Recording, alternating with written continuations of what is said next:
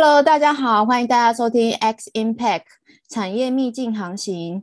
我是今天的摘编 Dora，目前是企业数位化转型的顾问。那今天我们邀请到在英国留学和工作过的周怡来跟大家分享在 AI 领域和在英国生活的经验。周怡，欢迎你跟大家打个招呼吧。Hello，大家好，我是周怡。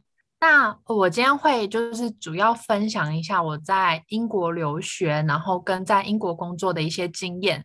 那我在英国的念的，我是念硕士，念一年制的硕士。那我是念 data science，就是现在很红的资料科学硕士。然后我在英国毕业之后，有在一间新创公司，然后做工程师这样子。那在英国这个城市呢，就是其实它有蛮多机会可以接触到 AI 的运用。嗯，那我等一下也会跟大家就是大家分享一下，就是比如说英国跟台湾的 AI 有什么样的不一样的地方吗？或者是说它整个的发展趋势有没有什么样不一样的地方？那希望就是呃给就是收听的听众呢有一个就是初步 AI 的概念。嗯，好哦，感觉非常精彩。那就是刚好有听到你说你是在英国念 data science 的，所以 data science 其实是 AI 的领域之一吗？嗯，对，它是 AI 的领域之一。但是在在台湾好像比较没有，就是 data science 硕士，好像也是近期很比较多大学有一些可能大数据学程，或者是说一些建模的硕士。但是在就是可能前几年是比较比较少的，然后那个时候也是外国有在开这种 data science 硕士。嗯，了解，因为我觉得像之前 UI UX 也是，就是台湾没有相关的学程，但是其实在国外已经都有相关的硕士学程。那近几年就是台湾也有开始有这种人机应用的课程出现。嗯，那像是现在产业 AI 很夯啊，大家都在谈这个 AI。那作为你觉得 AI 是什么呢？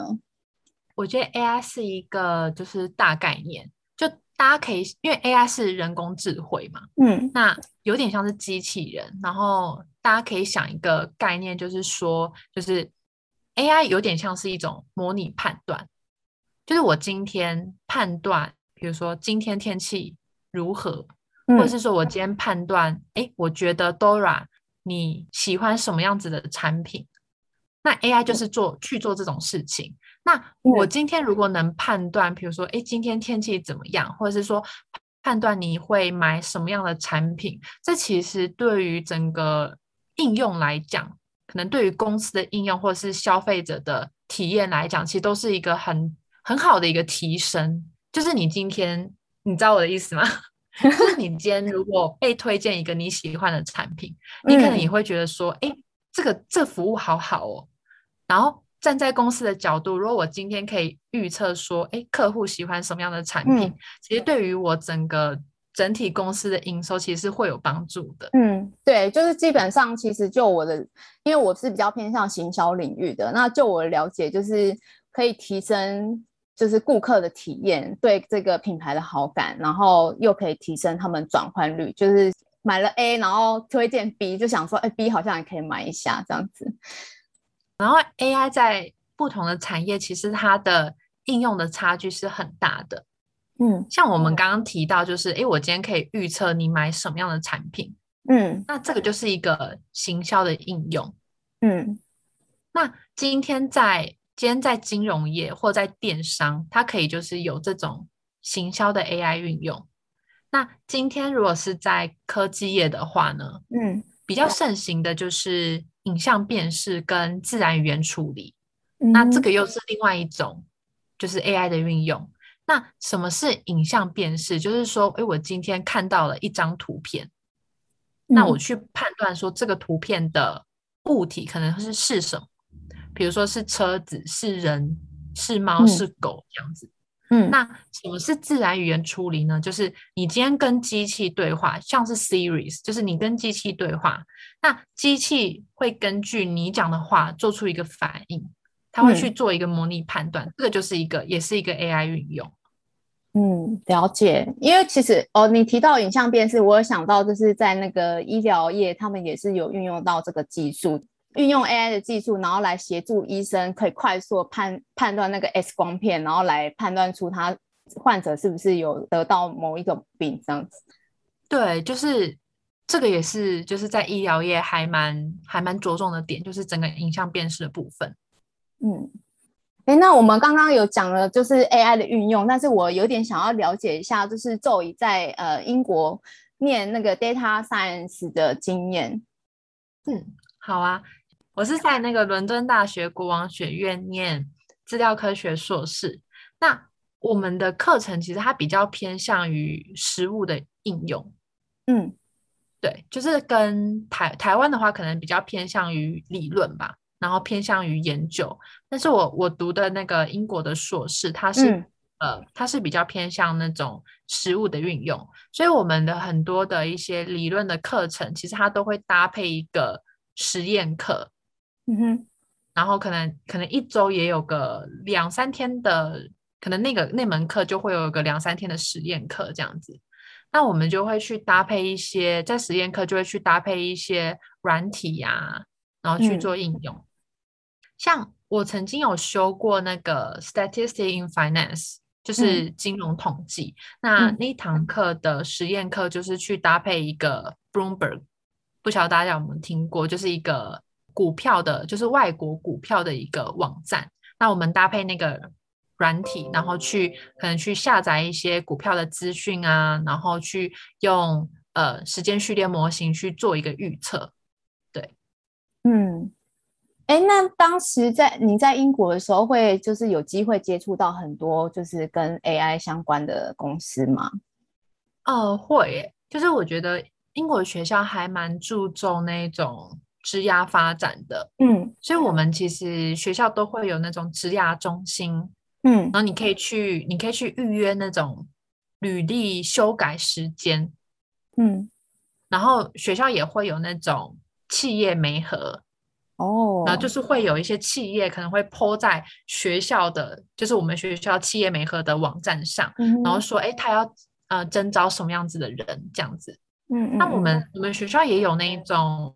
Job fair 就是会有很多的企业会来进驻，然后会呃跟就是学生介绍说，比如说哎有什么样子的职缺，嗯哼，然后一些公司的相关的资讯啊等等的。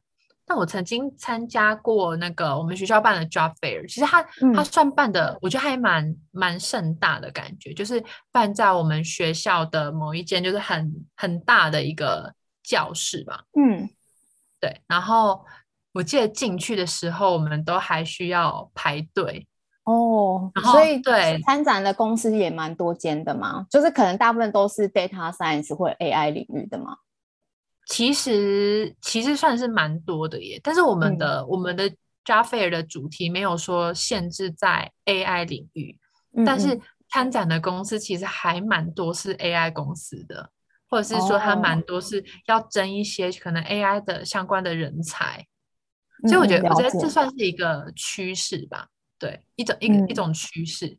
虽然说我们我们整个学校其实也有很多不同的系所，但是来摆摊的呃一些摊位呢，就是我觉得 AI 的算是还蛮多的。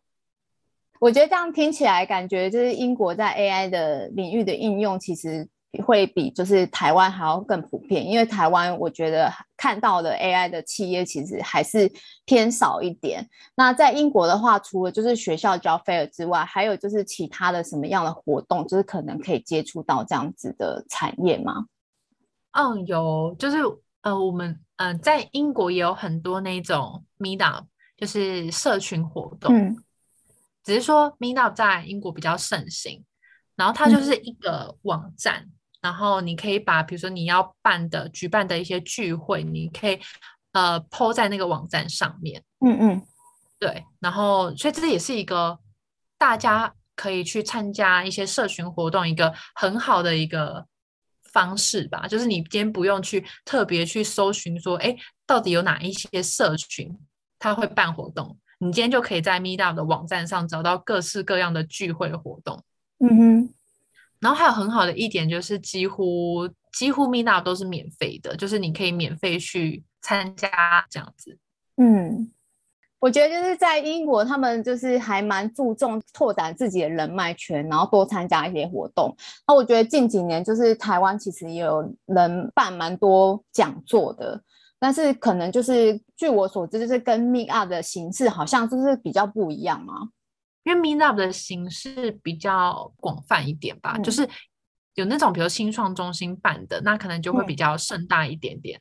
或者是说也有公司举办的，那可能就会比较盛大。然后也有一些像是社群，他们可能就是很 casual 的方式，然后举办了一个 Python 的 workshop，那可能就会比较，其实他有时候可能根本没有要做什么样子的东西。嗯，对，就是单纯认识，有点像是对，单纯认识彼此，可能去那边跟大家讲讲话，social 一下，这种也有。嗯，做技术上合作之类的这样子。嗯。那我知道，就是在英国的话，还有就是会呃有一些比较大型的展览活动吧。嗯，有，像是我有我有参加过，就是在英国还蛮有名的，是 Big Data LDN。嗯哼，然后它是有点像是台湾旅展的活动，有有一点像是旅展旅展那种感觉，就是它是举办在体育馆里面，然后现场就有非常多的 AI 的摊位。那都是公司进驻啦，主要都是公司进驻，就是可能每间公司它都会去可能介绍说，哎，我今天公司有什么样子的 AI 的产品，或者是说我我今天有什么样子公司有什么样子的 AI 的技术，然后我想要跟大家分享，那就会在那个呃展览上面，就是可能 demo 给大家看啊，或者是跟大家做介绍。那在那个活动里面呢，其实它有八个小的演讲厅。然后大概两天的活动有大概一百三十位演讲者，然后其实他都会去做一个短的演讲这样子。嗯，就真的蛮盛大的，蛮盛大的。就是你除了看到就是呃一些公司的一些摊位的进驻，然后现场也会有那种演讲厅，你可以去听人家就是怎么样去解释，或者说怎么样去描述他们公司的 AI 这样子。那像是米娅跟这些就是比较大型的论坛讲座活动啊，就是你有比较有印象的？我比较有印象的是那个 Big Data LDN 有一场讲座，它是 ING Bank 他们所介绍他们公司的一些 AI 的一些技术的运用。然后我先我先讲一下，就是呃为什么这个讲座很重要？嗯，因为在英国或者是说在整个欧洲。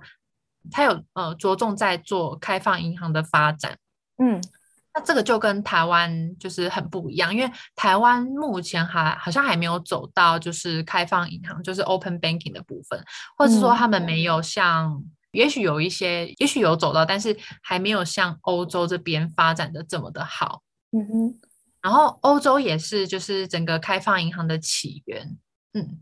然后在那个讲座中呢，他其实就有提到，就是呃，比如说现在英国法规的一个制定、一个修改，那怎么样去促成这个开放银行的一个资料收集，然后跟就是对于就是呃法规的修改，然后对于整个英国啊、欧洲，然后会有什么样子的一个可能 AI 的一个发展这样子。嗯嗯，那其实英国也是就是开放银行的起源。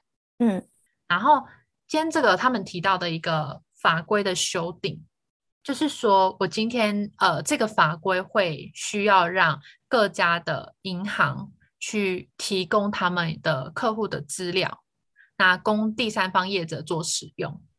那为什么要就是第三为什么要供第三方业者做使用呢？就是它有什么样的好处呢？就是我今天第三方业者我可以收集。各家银行的顾客的一些资料、账户的资料，像是我今天如果有一个平台，平台 A 好了，然后他可以去收集，比如说中国信托的我中国信托的银行资料，然后又可以去收集国泰世华的银行资料，然后又可以去收集联邦银行的资料。嗯，那我今天在使用顾客今天在使用银行平台 A 的时候，那我可以在这个平台上同时去看到我多家的。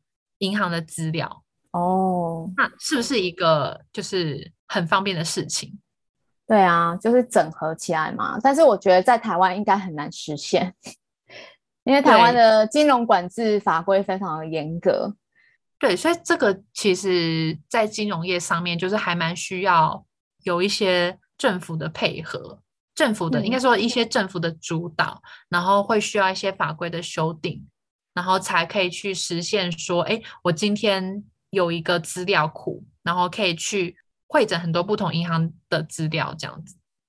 嗯，那在这个领域的话，就是把 AI 应用加进来的话，就是大部分可能会做什么样子的运用吗？其实，在那个讲座有讲到，就是 ING Bank 他们推出了一个呃叫做 Yacht 的 APP，嗯，然后这个就是我们刚刚讲到的那个平台 A，嗯，就是今天在他们的 APP 上面，就是你可以看到一些就是你不同银行的资料。那他做的 AI 运用是什么呢？就是说，哎，我今天可以去，我收集了这么多资料，我今天可以去预测说，比如说，哎，你银行你的账户。到底什么时候会透支？然后或者说，我可以去预测说，哎，你可能可以存下多少的钱？所以它是一个做一个财富管理的一个 AI 的运用，这样感觉蛮酷的。就是每个人都可以有自己一个那个财富管理师，对，就是有点像是财富管理机器人的概念。嗯，对对。然后它其实里面很特别哦，就是你还可以去设定说，比如说你的存钱目标。然后，或者说，你可以去设定说，哎，我今天，呃，我这个月的花费，我不要超过多少，这个都可以设定。嗯，了解。所以它就可能可以，就是帮你预测你可能什么时候就会透支，或者是可以推荐你一些投资产品之类的。对。然后，其实像呃这一种 AI 运用呢，就是有很大一个重点，就是说我们。哎，我们到底为什么要收集这么多的资料？除了说，哎，我今天的运用可能可以更多元。比如说，我我今天会诊各家银行的资料后，我可以我就可以去预测说，哎，你这个人可能你平常的花费是多少，或者说你什么样什么时候就是可以存到多少的钱。我今天除了可以做这种运用之外呢，就是还有就是说，就是你你会诊更多银行的资料。会对于你整个在做预测的资料完整度是相对的是高的，然后品质是高的。嗯，这其实，在大数据在做预测上面，在做 AI 上面，它是一个很重要的一点，就是你今天资料收集的越多越完整，然后品质越好，你今天可以做的一些运用，或者是说一些呃大数据的一些运用啊，或者是说往后的一些发展，比如说你今天不止做。A 平台嘛，你可能嗯再发展个几年，你可能又是做了一个新的东西，但是这个东西可能又是延伸于 A，就是它整个的大数据发展会会在更好。嗯，了解，原来如此。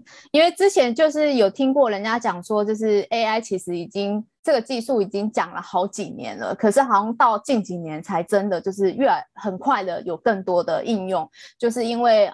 数据的累积，加上近几年就是很多资料都已经被数位化，然后可以放进那个资料库里面，提供 AI 当做养分，来培培养出一些其他的应用，这样子。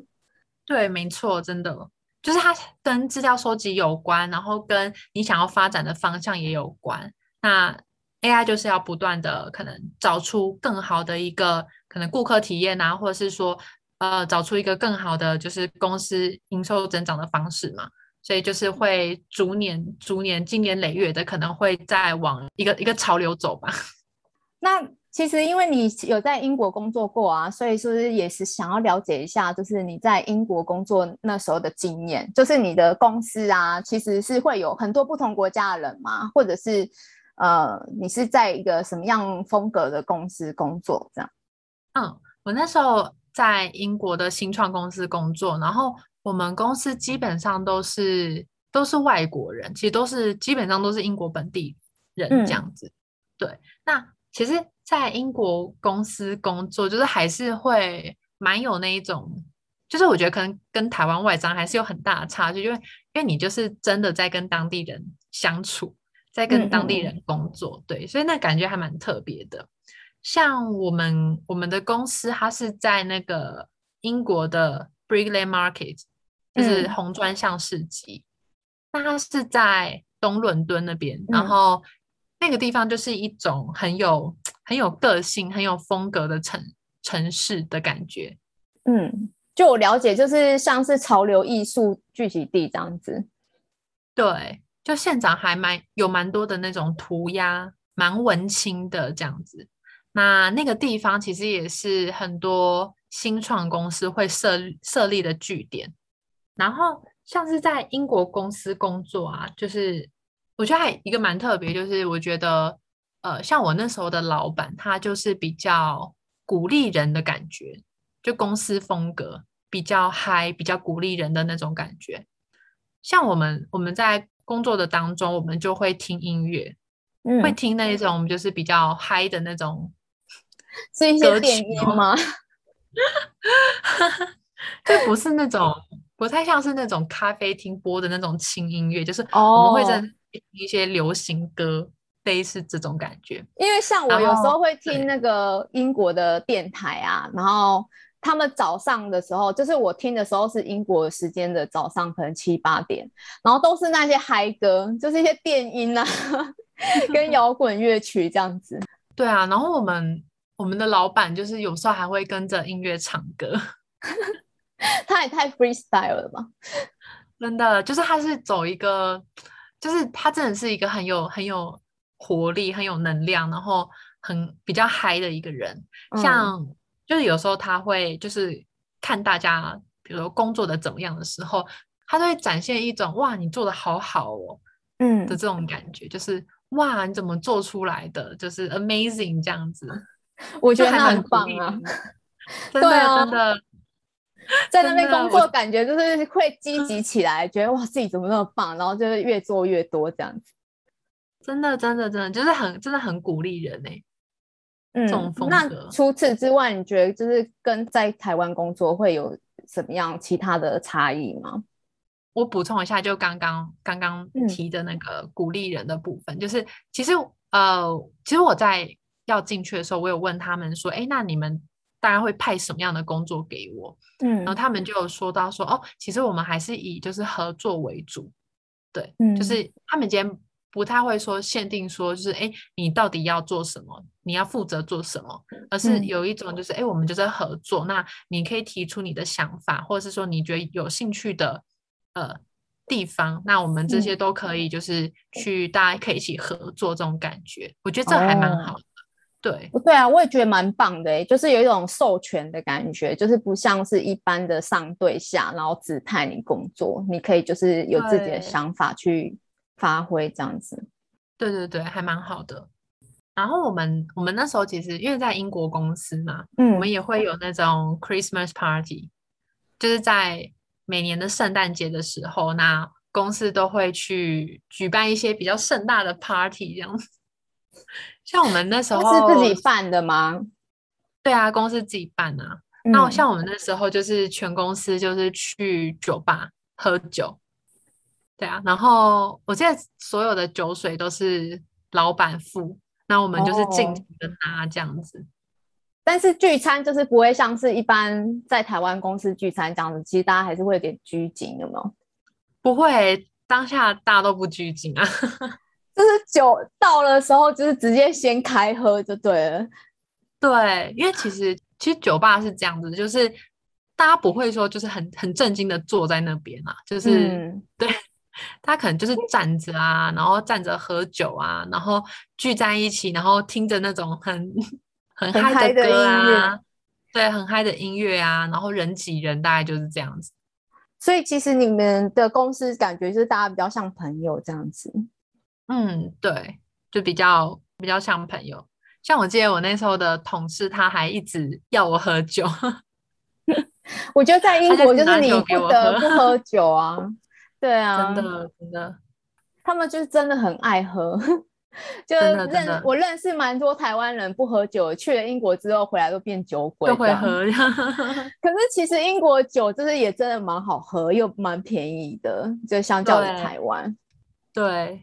他们有那种水果酒，我觉得还蛮好喝的。真的，我超爱，就是塞德，然后各式各样不同口味的塞德，没错。本身我也是不喝酒，然后到英国就一直喝这样，点个餐也要就是配一个酒，因为太好喝了。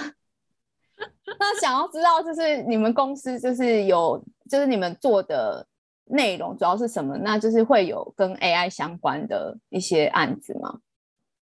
就是我们我们公司它其实是一个专案型的公司，就是它是接案为主的公司。那我们公司大概就是做一些网页网页设计，或者是说一些游戏的设计，或者是一些 APP 的设计这样子。那我们公司其实做的东西比较比较偏创意一点，像是我同事有在做那种，他也其实也是网页工程师，但是他在网页中有加入 AI 的一些技术，像是他那时候有用那个 Microsoft 的 Face API，然后把它运用于网页上面。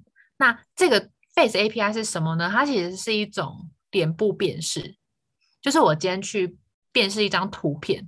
然后看说这张图片的人他是谁，嗯，那应用于那个网页的话，就是说你今天会去，比如说你今天会去点某一个团队成员的人像，然后你点了那个人像之后呢，它就会在底下秀出就是所有相关于这个人像的一些图片，可能他他参加活动的聚会的照片啊等等的，它就会秀在下面。然后那个应用大概就是这样子，就是运用脸部辨识，然后帮助就是整个在网页在设计上面，就是多了一个就是还蛮有趣的一个应用的点，这样子就增加使用体验这样子。我觉得这个技术感觉跟那个 Google 相簿很像，他就会问说：“这个人 是这一个人吗？”嗯，没错。那我们今天就是也分享了蛮多是在 AI 领域和在英国生活的经验啊。那最后就是想要问周颖，你觉得就是如果我们就是想要在 AI 这个领域发展，我们要怎么开始会比较好呢？因为感觉就是很多产业都可以做，那我到底是要怎么样从哪一个地方切入呢？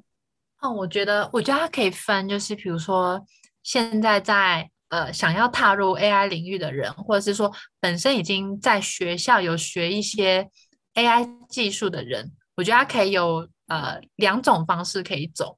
嗯，因为 AI 它其实还是一个还蛮深的技术啦。就是如果你本身是学这种 AI 技术的话呢，你就可以往 AI 技术的道路走。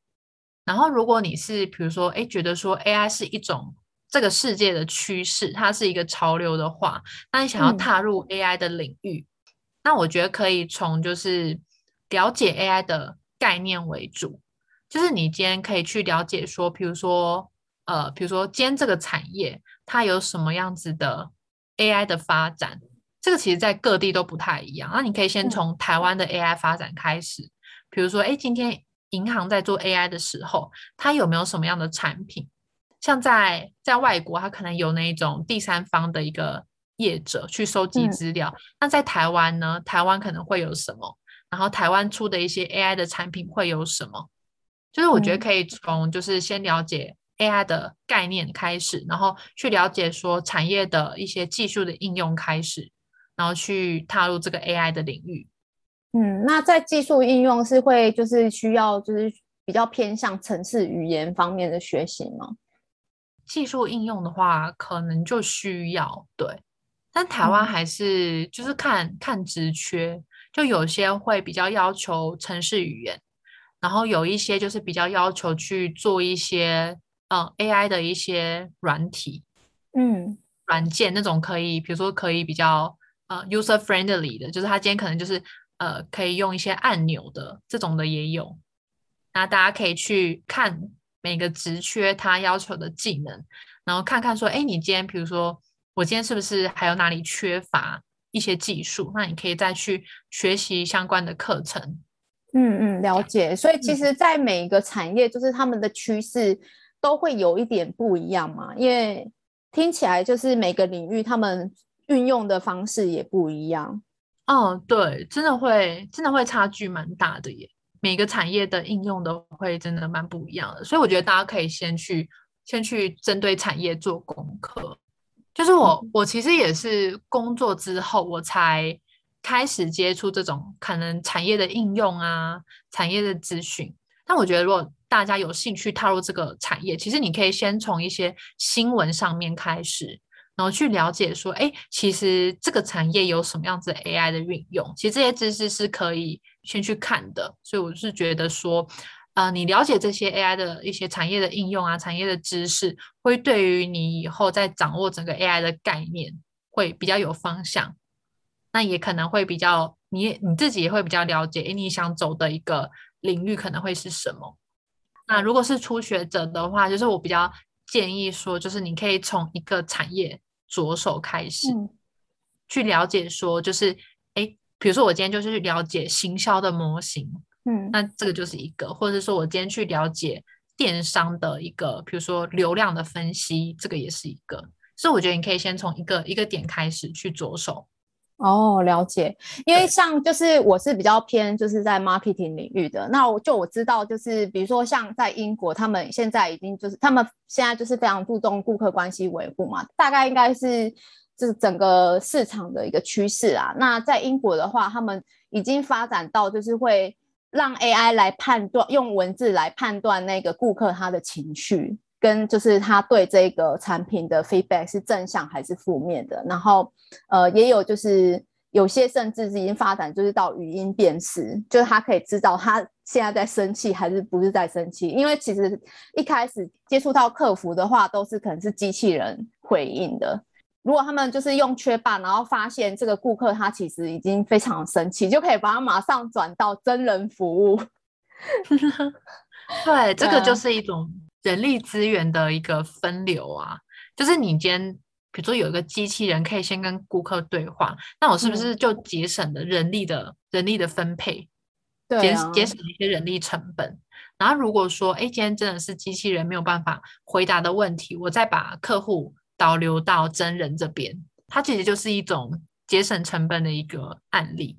嗯，真的，因为就是如果事业越做越大，总不能就是雇佣越来越多上千上百个客服人员吧？就是总是还是要做一些成本的控管的。那今天就是很谢谢周宇跟我们分享那么多，我们今天节目就到此为止喽，大家拜拜，拜拜，拜拜。X Impact 每双周三晚上十点更新节目，各大平台都有我们的频道，欢迎大家订阅、追踪和分享给身边的朋友们，也欢迎到 Facebook 帮 Xchange 的粉砖按赞哦。那么我们就下集再见喽。